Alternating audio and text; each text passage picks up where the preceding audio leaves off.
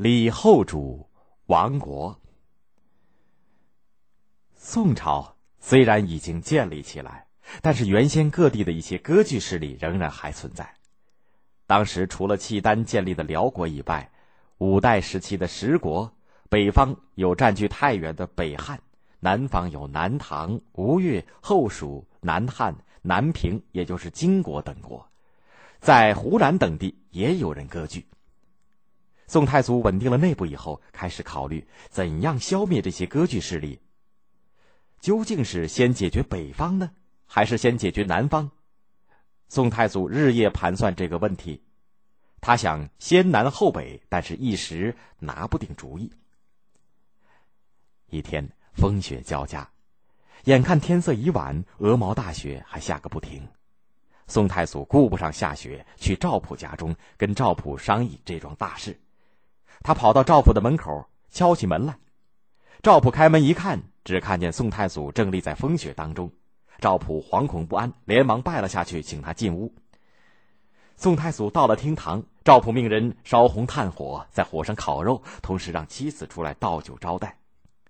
宋太祖说：“大嫂不必客气。”饮过数杯以后，宋太祖故意试探的说：“我想削平诸国，先出兵太原，你看怎么样？”对于这个问题，赵普也早有考虑。他说：“北汉的西北就是辽国。”如果我们攻下太原，就会受到辽国的威胁。我看不如先削平南方诸国，再去对付北汉。那个时候，像单子那么大的一个北汉，能向哪里逃呢？宋太祖大笑说：“哈哈哈哈哈哈！其实我也正是这个主意，刚才不过是故意试探一下你的意见罢了。”赵普也跟着笑了起来。两个人再商议了一番。宋太祖先南后北的方针终于确定下来。接着，宋太祖就用武力陆续平定了南平、后蜀、南汉，南方诸国只剩下了南唐和吴越了。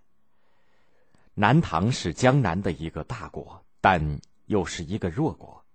宋朝建立以后，南唐国主唐元宗李璟自知不是宋朝的对手，便向宋朝屈服。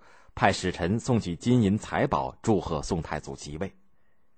公元九六一年，唐元宗死了，他的儿子李煜继位，这就是南唐后主，人们称他为李后主。李后主是我国历史上有名的大词人，他爱好文学，懂得音律，书法绘画也很出色，尤其擅长写词，但不大过问政事，并且爱听奉承阿谀的话。他上了台。不敢得罪宋朝，仍然每年送去大量的金银财宝，甚至宋朝向别国出兵，他也进贡财物犒劳宋军。宋朝灭亡南唐以后，他惊恐万分，又向宋朝上书，主动削去南唐的国号，自称江南国主。尽管李后主想尽办法，可是宋太祖怎么会容忍这个政权长期割据下去呢？公元九七四年九月。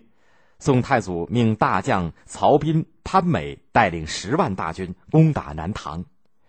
宋朝早在京南造了几千艘战船，曹彬率领水军从江陵沿长江顺流东下，不断的打败南唐的守军，很快打到了采石矶，也就是现在的安徽马鞍山。潘美率领步军也赶到了采石矶。当天，有一个叫做樊若水的读书人。建议宋军用大船和竹筏搭浮桥渡江，宋军采取了这个建议，只花了三天功夫就搭了一座浮桥。有人把这件事情告诉李后主，李后主不知道该怎样对付，问旁边的一个大臣，那个大臣回答说：“自有书籍记载以来，从未听说过长江上可以搭桥的事情。”李后主放下心来，高兴地说。我也认为这不过是一场儿戏。宋军渡过长江，很快打到了金陵，也就是现在的江苏南京的城下。哦，李后主还不知道。一天，他登城一看，看见城外宋军旌旗遍野，才知道大事不好。他连忙派大臣徐铉到了东京。有人对宋太祖说：“徐铉学识渊博，口才很好，要好好对付。宋太祖笑着说：“我自有办法。”第二天，徐铉进了朝堂，仰起头来，大声说：“李煜没有罪，陛下师出无名。”宋太祖让他讲一讲他的理由。徐铉说：“李煜以小国侍奉大国，好像儿子侍奉父亲一般，没有什么过失。宋朝为什么要讨伐他呢？”徐铉讲了好久，宋太祖反问他一句话：“你既然说像父子一般，难道父子可以分成两家吗？”徐铉被问得哑口无言，灰溜溜的回去了。过了一个多月。徐铉奉了李后主的命，又去东京见宋太祖，恳求退兵。宋太祖手按利剑，大怒说：“不许多言！江南没什么罪，但是天下一家，我的卧榻旁边哪里容得他人酣睡？”这句话的原文是：“卧榻之侧岂容他人酣睡？”徐铉吓得不敢再讲，只得回去复命。李后主求和不成。赶快调驻守上江的十五万大军救援金陵，援军到了院口，遭到宋兵的夹攻。南唐军想放火烧宋军，不料突然刮起北风，大火反倒烧了自己。